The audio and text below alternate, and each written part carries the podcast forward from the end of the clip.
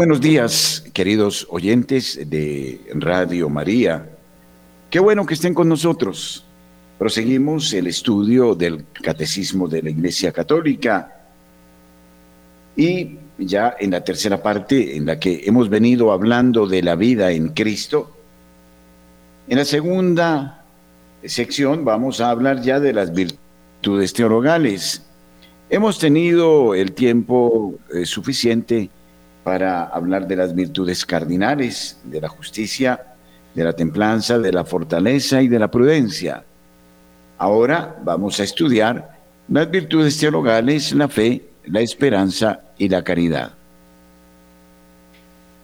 Por favor, si ustedes tienen su catecismo, lo vamos a abrir a partir del artículo número 1812 será desde este momento la ocasión oportuna para hacer una reflexión seria en torno a las virtudes teologales. En breve.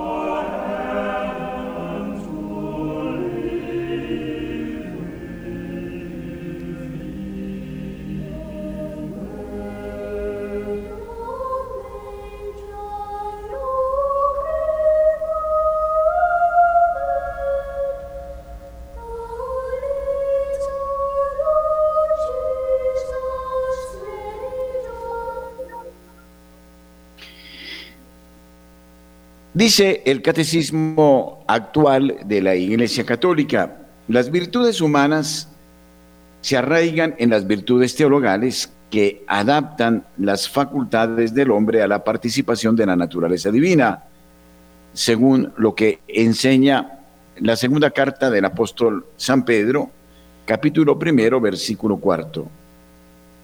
Las virtudes teologales se refieren directamente a Dios disponen a los cristianos a vivir en relación con la Santísima Trinidad y tienen como origen, motivo y objeto al Dios uno y trino.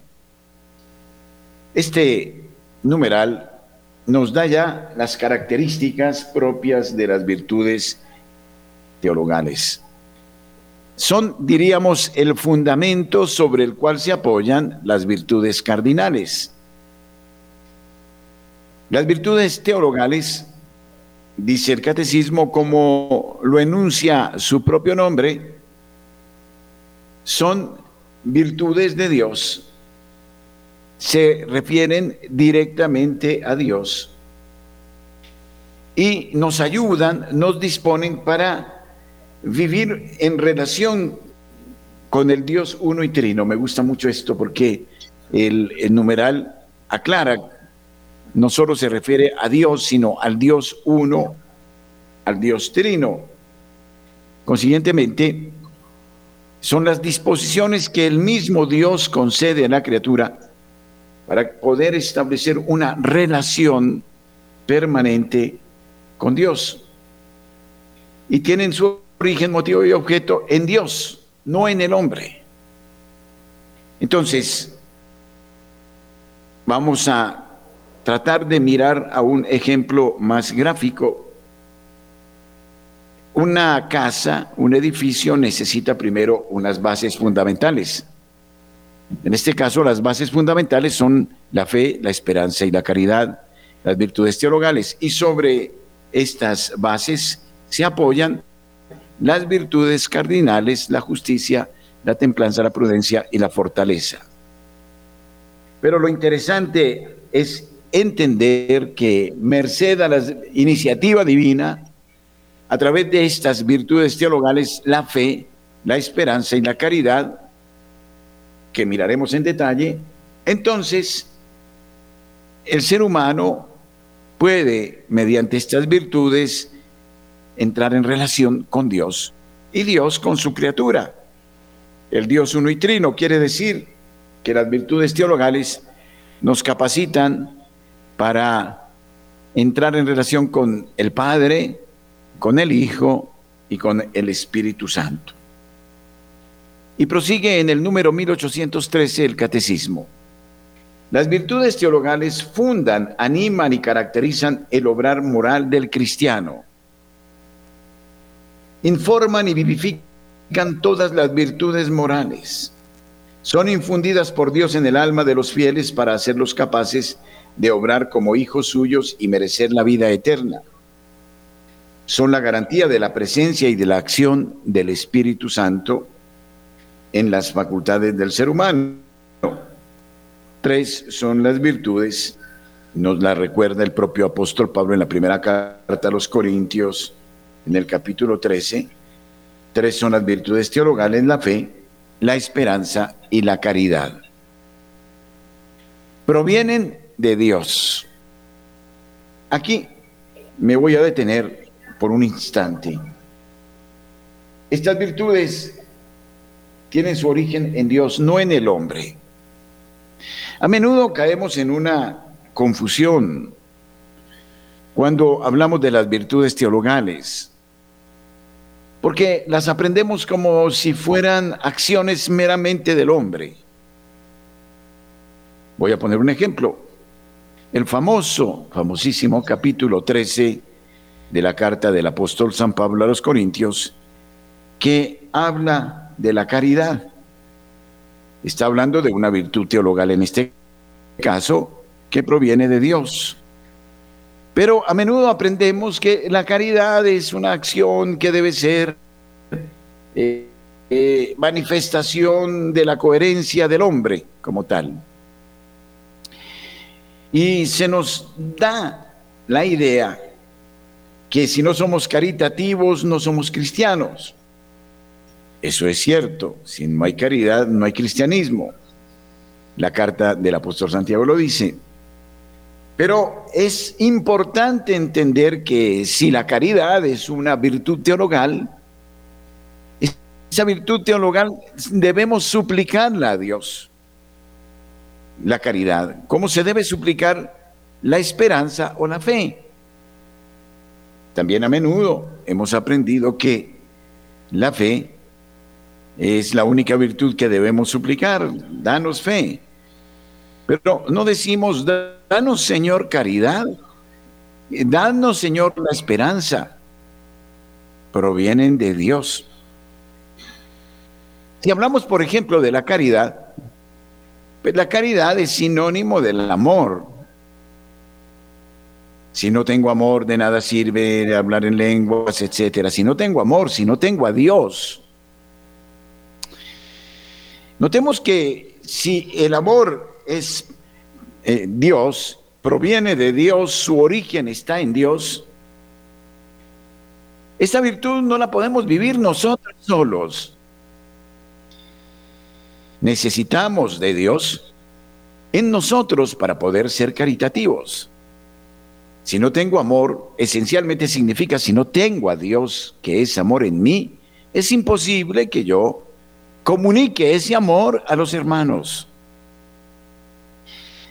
Me parece que es de los textos, a mi modestísimo entender, y que se me corrija, más mal interpretados todos los retiros espirituales, en los encuentros siempre se lee Corintios 13, el himno a la caridad, para que te reflejes si eres caritativo o no.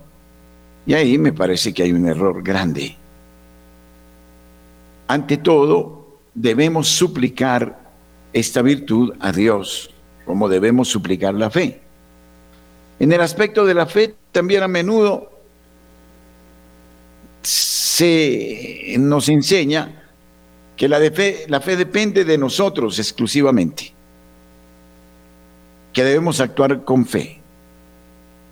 Cuando se nos dice, por ejemplo, que si tuviéramos fe como un granito de mostaza, o lo dice Jesús, moveríamos montañas.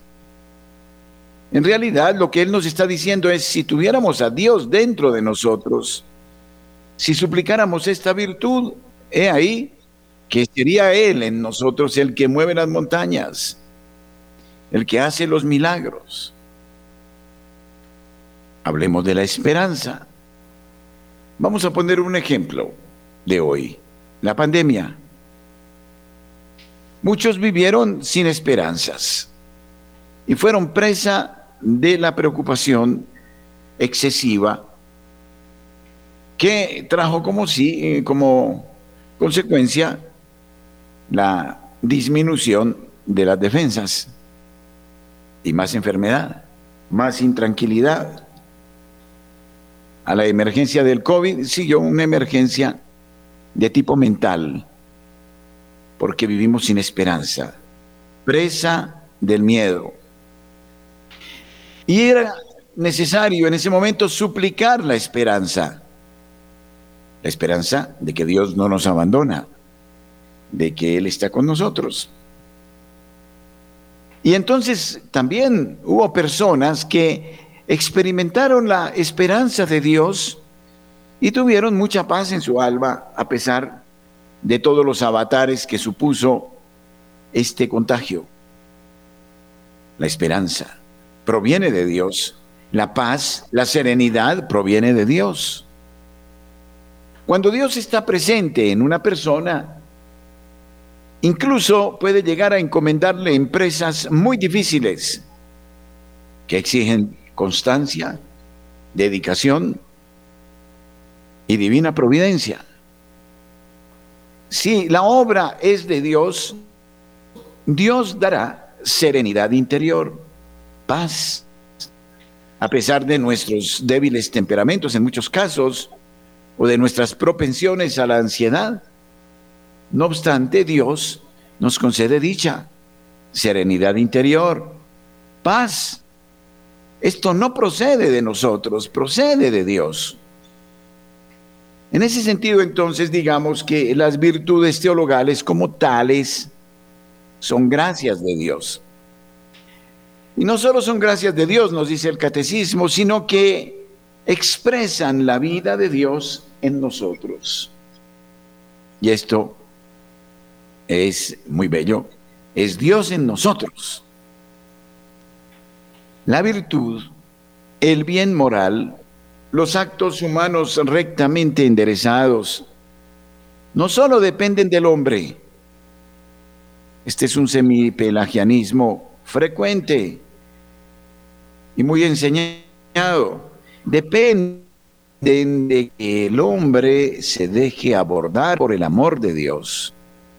Si bien creer en Dios es difícil, el hombre que se deja abordar por Dios experimenta enormes frutos, saludables efectos de su divina presencia.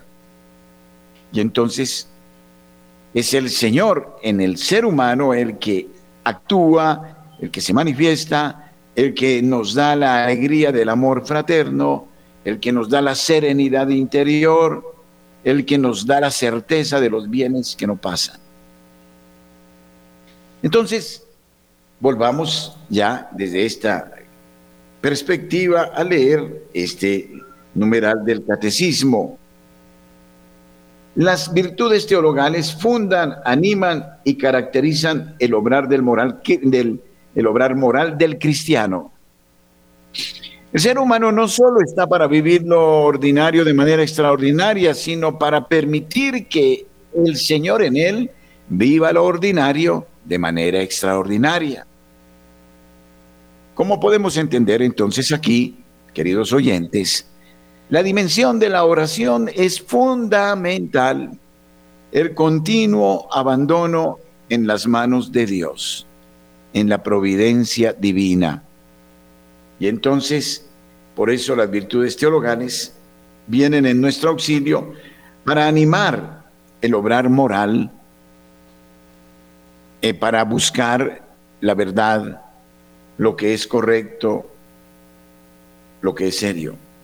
Y las virtudes morales vienen precisamente para impulsar las virtudes, las virtudes teologales vienen para impulsar las virtudes morales. No se podrá vivir las virtudes morales o cardinales sin las virtudes teologales, aunque son distintas en su origen. Las virtudes teologales, diríamos, son la gracia. Las virtudes morales o cardinales son el mérito, el esfuerzo del hombre, pero que se cimenta sobre estas virtudes teologales. Por eso las virtudes teologales fundan, animan y caracterizan el obrar moral del cristiano. Informan y vivifican todas las virtudes morales. Permítanme una comparación un poco eh, pobre. Es como si usted tiene unas viandas riquísimas, eh, pero que no tienen sal o que no tienen aderezos. En este caso serían las virtudes morales. Necesitan del condimento de la sal para que tengan un sabor pleno. Pero el sabor no es exclusivo de la sal, es la conjunción de la sal y la vianda lo que da este alimento. Entonces notemos cómo, queridos oyentes, las virtudes cardinales necesitan, requieren de las virtudes teologales. Impulsan las virtudes teologales.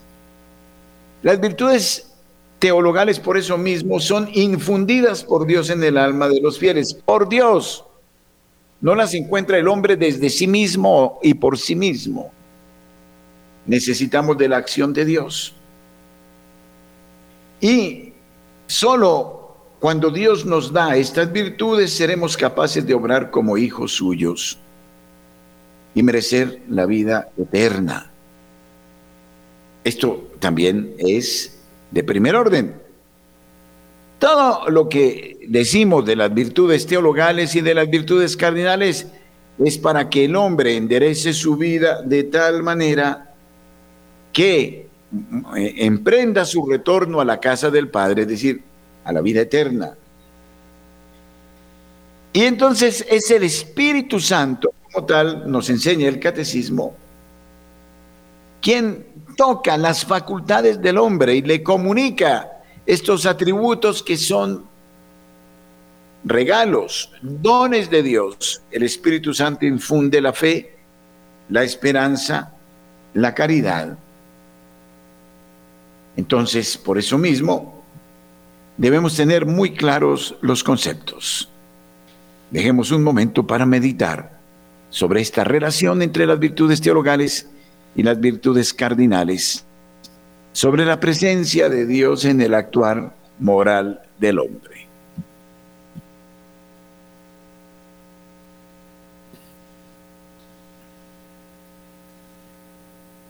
Bien, entonces eh, seguimos adelante y ya una vez establecidas estas premisas, vamos a desde el catecismo a mirar las virtudes teologales.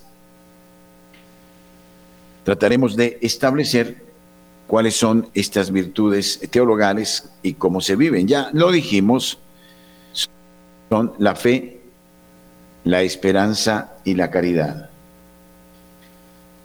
Comencemos entonces por hablar de la fe. Trataré no solo de exponer los principios del catecismo, sino de mostrar desde lo práctico cómo se experimenta esta virtud y las restantes virtudes. Pero hablemos a partir del número 1814 del Catecismo de la virtud de la fe. Y esto lo vamos a hacer en instantes.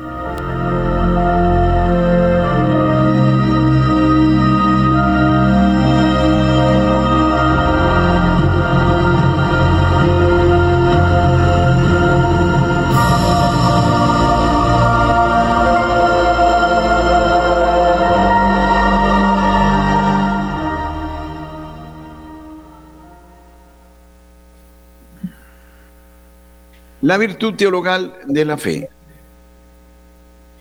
Establezcamos los principios de la recta doctrina cristiana. La fe es la virtud teologal por la que creemos en Dios y en todo lo que Él nos ha dicho y revelado, y que la Santa Iglesia nos propone porque Él es la verdad misma.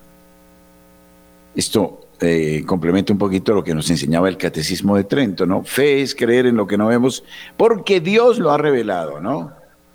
No creemos por creer, ni porque se nos dijo, sino porque Dios lo ha revelado. Entonces, la virtud teologal de la fe nos permite, con el auxilio divino, la gracia de Dios, creer en Dios y en todo lo que Él nos ha dicho y revelado y que la Santa Iglesia nos propone porque Él es la verdad misma. Entonces, la fe en ese sentido no es irracional. Cree en lo que Dios nos ha revelado y que la Santa Madre Iglesia enseña. No estamos hablando de especulaciones de carácter científico. Estamos hablando de la revelación de Dios.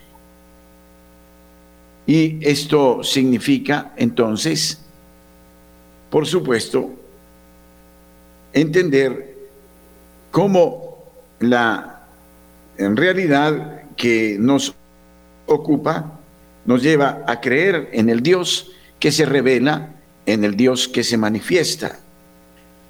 Por ende, la fe no es, decía yo, irracional, no se queda, no eh, se queda en lo meramente abstracto. Al contrario, la fe ilumina el caminar del hombre desde lo que Dios mismo ha revelado.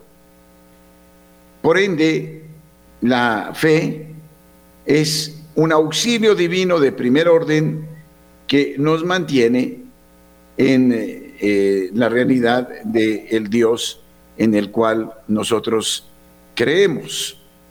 Así, entonces, el Señor vive iluminándonos a través de la acción del Espíritu Santo e ilustrándonos sobre esta realidad. Y, por ende, él es la verdad misma. Y por la fe el hombre se entrega entera y libremente a Dios, como dirá la constitución de Iberbum en el número 5. El hombre, en este caso, es llamado por el Señor. Pero este llamado no es, ya lo dijimos, no es irracional o arracional, sino que es con base en lo que Él revela. Pero se necesita, como nos sugiere la Constitución de Iberbum en el número 5, se requiere que el hombre se entregue entera y libremente a Dios, que el hombre se pierda en Dios. Por eso el creyente se esfuerza por conocer y hacer la voluntad de Dios. En este caso, el justo vivirá por la fe, dirá Pablo. La fe viva actúa por la caridad. Vamos a ver. Miremos, tomemos un ejemplo en Abraham, quien ha sido definido como el padre de todos los creyentes. Abraham escucha la voz de Dios.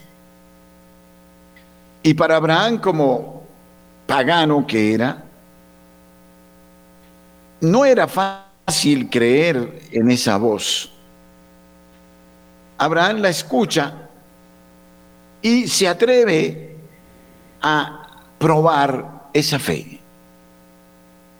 Y diríamos, arriesga el entrar en el plan que Dios le está planteando. Esta es la realidad de Abraham. Y en la medida en que él va verificando en la realidad de su vida la acción de Dios, se va dando cuenta que es cierto lo que esa voz le está manifestando. La fe supone también la apertura de la mente, que sin cegueras o fanatismos nos lleva al riesgo de creer, a abrirnos a la posible acción de Dios en nuestra vida. Consecuentemente, la disposición del hombre es importante. Vuelvo a la frase de San Agustín. Creer no es fácil, supone la gracia de Dios, y no es fácil. Pero cuando el hombre arriesga y se implica, sin defectos y sin excesos, pero se arriesga a creer en Dios, comienza fácilmente a experimentar sus frutos, sus efectos. Y entonces necesita el hombre no solo creer desde lo meramente teórico, sino que necesita además el probar. A ver, es como si eh, usted quiere hacer un curso de paracaidismo, usted puede saber toda la teoría perfectamente sobre el paracaidismo y puede aprendérsela y ser excelente, pero hasta tanto usted no se arriesgue a lanzarse al vacío, no va a saber qué es el paracaidismo, ni va a aprender. Es algo que exige la prueba, que exige el que usted realice el riesgo de botarse al vacío. Siempre botarse al vacío es un riesgo, pero en este caso llevamos un muy buen paracaídas, que es Dios mismo. Y entonces, cuando se hace la prueba y se abre el paracaídas, ipso facto, probamos que sí existe, que es real. Lo mismo podríamos hablar de otras experiencias. Usted puede aprender la teoría de cómo conducir un coche, un automóvil, saber todo, que son los cambios, el freno, la barra de cambio, la dirección, todo. Pero hasta tanto usted no suelte su cuerpo y se arriesgue a tomar un carro en sus manos, no verá la maravilla de lo que es conducir un carro. Notemos cómo el conducir un carro o un avión o una nave supone la conjugación de muchos elementos eh, no fáciles. Conjugar el, cerebro motriz con la parte mm, lógica de cómo se conduce un carro. Y usted al comienzo está muy asustado, siente que el carro lo domina, que se le va del control, pero usted poco a poco, con la práctica, en la medida en que se va implicando y posiblemente con algún rayón en las latas del carro, de repente usted siente que el cuerpo solo va, va. Y usted queda maravillado de ver cómo eh, cuando ya tiene la práctica, está dentro del automóvil y su cuerpo lo lleva solo sin meter demasiado cerebro si usted mete el intelecto demasiado en el manejar, se choca muy rápido. Existe una capacidad, una fuerza por la que usted se suelta y se maravillará de cómo finalmente sus manos, sus pies reaccionan oportunamente mm, en la conducción. Con la virtud de la fe sucede algo parecido. Es difícil creer, será necesario siempre pedir la gracia a Dios para poder creer. No obstante, usted debe implicarse. Y cuando usted se implica, el Señor vendrá en su ayuda. Le dará la fe. Y usted verá cómo en la vida diaria el Señor estará siempre presente, siempre presente. Y usted verificará su acción en su providencia, en su bondad, en su generosidad. Es una prueba. Fíjense que la fe nos lleva a vivir el cristianismo, a vivirlo, no a teorizarlo, no a especular. Conozco mucha gente uso que por serlo nunca se atreven a dar un paso hasta tanto no les convenza su conclusión meramente racional. La fe va más allá de la razón, porque la fe es una apertura hacia una realidad distinta, que no es comprendida absolutamente por la razón, pero que no por eso no deja de ser cierta.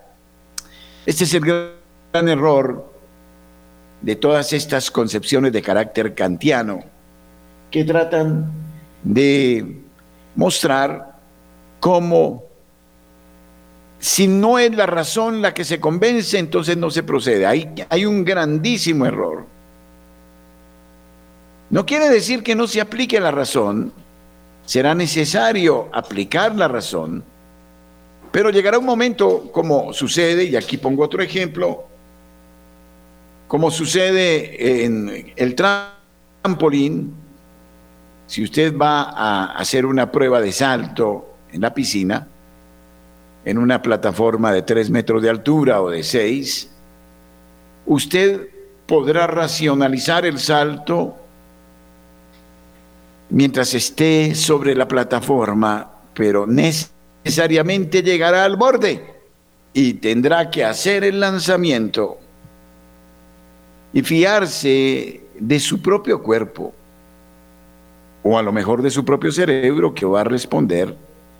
Seguramente los primeros lanzamientos serán tenebrosos. Después logrará, después de muchos lanzamientos, hacer el lanzamiento como debe ser y después logrará combinar las mejores cabriolas, las mejores dificultades en la práctica del trampolín. Pero usted necesitó eh, botarse, perderse. Eso es lo que significa eh, que el hombre se entregue entera y libremente a Dios. Entrega, se entregue entera y libremente a Dios. Usted lo irá comprobando en la medida en que usted se abre a ese don de la fe. No es del todo cierto que Dios da la fe y que el hombre no puede hacer nada. Dios indudablemente querrá darnos la, fe, pero depende de nuestra disposición, de nuestra apertura, como Abraham, para que la fe en nosotros sea efectiva. Y hay algo fuerte, muy fuerte lo que dice Pablo en la primera carta a los romanos, eh, o en la carta a los romanos, primer capítulo, versículo 17. El cristiano, el hombre, vivirá, vivirá de su fe. Y por su fe se acostumbrará tanto a esta experiencia que se repite y se repite y se repite. Eh, decía algún teólogo muy famoso que cada día tenemos que volver a comenzar a creer. Que no porque creí ayer voy a creer hoy perfectamente. Cada día tengo que comenzar a creer. Y es maravilloso que cada día puedo permitir que la acción de Dios se manifieste en mi actuar, en el ser de cada día. En otras palabras, cada día tengo que hacer este lanzamiento y cada día debo comprobar la acción bondadosa y misericordiosa de Dios. Pero esto no es óbice ya para decir que tengo la fe. No, la fe es dinámica y por eso la fe será necesario una y otra vez eh, experimentarla, necesitarla, suplicarla. Y esta es otra actitud muy importante. Yo no puedo y eso es presunción, creer que ya tengo fe. No, la fe es de cada instante, de cada momento.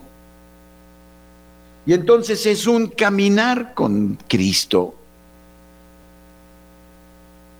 O un caminar, si se quiere, con el Dios uno y trino en la vida, en los negocios, en el estudio, en las opciones, en los trabajos, abriéndose a la misión que Dios nos dice cada día, que nos enseña cada día. Y esto es sensacional. Podríamos hacer otra comparación. Un capitán que dirige una aeronave, supongamos que hace un vuelo de Cartagena a Bogotá. Pues es un vuelo sencillo, si se quiere, de una hora. Y el capitán no puede decir nunca, por más veces que haya hecho esa ruta, ya me la conozco, voy a volar como yo quiero, no me importa la torre de control, no me importa las radioayudas, yo simplemente con mi pericia llevaré el avión a Bogotá. Resulta, y me lo decía un avesado capitán de aviación, que las condiciones meteorológicas nunca se repiten, son siempre distintas. E incluso me decía este capitán, son imprevisibles. Un hombre con muchísimas horas de vuelo. No, las condiciones son imprevisibles, pueden cambiar en un momento. Así es la fe. Ahora, este capitán, cuanto más avesado es, más se sienta media hora antes de emprender el vuelo a mirar cuáles son los datos meteorológicos, qué le dicta el plan de vuelo como conveniente, cuál es la ruta que tiene que hacer. Y en este caso, usted vuela de Cartagena a Bogotá, el capitán ya tiene un, una vía y ya en su silla antes de despegar sabe cómo están las condiciones, pero siempre abierto a la novedad de posibles cambios. Bueno, aquí ahora hablo y me está pasando al frente un avión en este día magnífico, los veo pasar por aquí seguido. Entonces, lo mismo sucede. Ahora, el capitán es mejor capitán en la medida en que él se atiene a todo lo que le dice la torre de control. Vuele a tal altura, irá a tal velocidad, las condiciones serán estas, y seguirá, porque es que no solo es un plan de vuelo, él tiene que a lo largo del camino estar oyendo qué se dice, qué se plantea sobre la situación meteorológica, sobre los vuelos que están llegando al Aeropuerto Internacional El Dorado. Luego eh, eh, tiene no sé, esto me lo enseñará un experto en aviación, en aeronavegación, unos pisos, le irán indicando, eh, porque ya usted lo tienen en control desde que sale, le irán indicando baje a tal piso, mm, disminuya la velocidad, eh, gire tantos grados, en fin, es guiado completamente. Y un buen capitán es obediente. Lo mismo es la vida del cristiano. La torre de control, la señal del Espíritu Santo, es la que guía, la que orienta. Si me abro yo a esta acción que es dinámica, que no es estática de la fe, he ahí que yo me dejo guiar y cuando me dejo guiar veo los frutos tengo paz interior. No siempre, porque lógicamente nuestra condición humana a veces eh, cae en la vacilación, eh, no es una constante, por eso tenemos que aprender a, creer todos los días, todos los días. Y entonces, en la medida en que nos vamos abriendo, Él guía, Él orienta, Él dirige, Él muestra, Él señala, y, e iremos con calma, con calma, con serenidad interior, incluso en tareas complejas, difíciles. Dice, tu pie no tropezará, pisotearás hasta el dragón, beberás el veneno y no te dará daño. Él estará ahí, Él guiará, ni un cabello caerá de nuestra cabeza sin su consentimiento.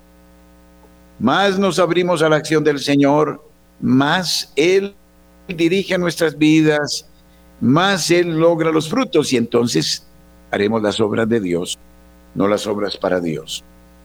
Bien, sobre este tema podríamos seguir profundizando, pero en la próxima catequesis seguiremos hablando de esta virtud tan profunda, tan seria y tan delicada como lo es la virtud teologal de la fe. Nuestro teléfono 746-0091. Y nuestro número de WhatsApp también lo vamos a dejar, 319-765-0646.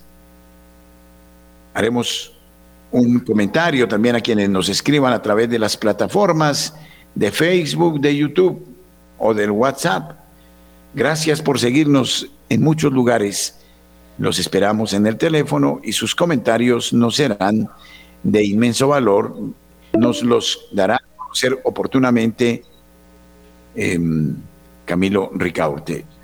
Tengo ya oyente. Muy buenos días. ¿Con quién hablo a esta hora? Buenos días, Padre Germán. Habla con Ligia. Bienvenida, Ligia. Eh, padre Germán, lo único que quiero que quede muy grande es gracias, porque hay que entender para creer y creer para entender. Y ya entendí muchas cosas que no había comprendido. Entonces ya las comprendí, entonces voy a creer. Voy a seguirle pidiendo a Dios que me regale la fe. Gracias, Padre. Gracias, Alicia. Mire lo que ha dicho ella, cómo nos complementa, es perfectísimo. Oportuno además lo que nos ha enseñado. Es necesario creer para entender y entender para creer. No solo hay que entender, hay que arriesgarse. Hay que creer. Pero no solo hay que creer sin entender. Fíjense que hay una interrelación, oportunísimo lo que nos ha dicho la oyente. Pero en la medida en que entendamos tenemos que creer y en la medida en que creemos tenemos, nos dará el Señor la capacidad de entender muy bien las cosas. Excelente, Alicia, muchas gracias.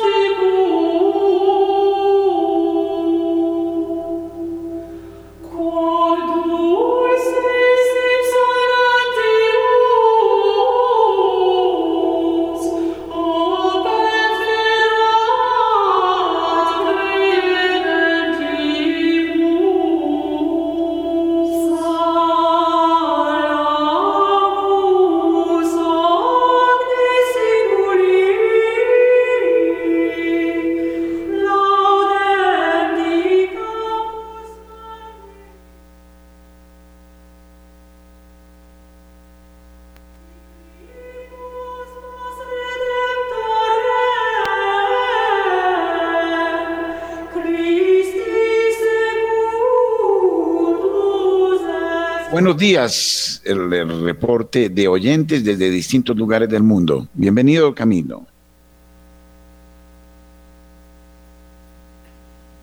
Camilo. Vamos a ver si Camilo me está copiando. Eh, espero que sí. bien, más adelante, oyentes de Radio María, tendremos a Camilo. Camilo, buenos días. Sí, Camilo. Un saludo muy especial para el Padre Germán y para todas las personas que, como siempre, se nos se unen a todas las transmisiones que hacemos durante el día. Le recordamos que el Padre Germán sí está ahorita en la transmisión en vivo, eh, solo que tuvo un problemita con la cámara y por eso pusimos otras imágenes. Vamos a saludar a Fabiola Sevilla en Facebook. Buen día, Padre. Feliz y bendecido inicio de semana. Igualmente de Alberto Pureco. María Fernanda Palau, María Rivera, eh, también Capitán Torino y eh, Emperatriz Monroy, buenos días, Viviana Anaquieva, buenos días. Eh, también saludamos a Janet Aristizábal, María Eugenia Ruiz, Betty Bernal, Clara Eugenia Ortiz, Yolanda Pérez, Gaby Marín, Ezequiel González, Paula Andrea Solórzano, Fabiola Sevilla, Emperatriz Monroy, Lina Guerra, María Rivera y Etilvia Menco. Ellos están en Facebook, al igual que a todas las personas que están en YouTube, que nos dice Zoraida Araque. Hermosa palabra con ese video, miles de bendiciones, Padre Germán. Sí, María Rivera nos está saludando desde Nueva York. Quiere que les cuente una cosa, ustedes no lo van a creer. María Rivera es una mujer de 102 años y nos acompaña con una lucidez mental extraordinaria. Nuestro saludo a María Rivera en Nueva York. Ojalá que quienes nos escriban a través de las plataformas nos digan desde dónde. Me interesa mucho saber los lugares de procedencia de sus llamadas para saludarlos, para tener un conocimiento un poco más cercano y lógico de de dónde eh, nos están, eh, se nos están comunicando. Bien, entonces ya Camilo en algún momento nos eh, seguirá mm, relacionando algunos comunicados interesantes gracias a quienes nos siguen en Colombia y fuera de Colombia.